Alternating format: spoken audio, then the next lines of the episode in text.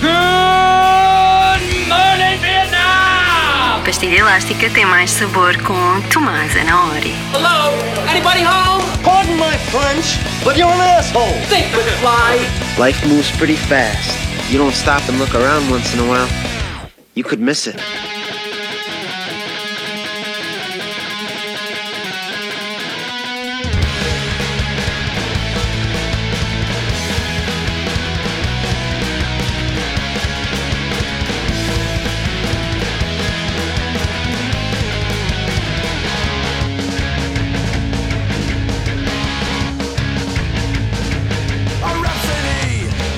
Contestants in the skies, a nation outside, but who will win the prize? The people stand united, reluctantly aligned, copying and denying our the favorite pastime.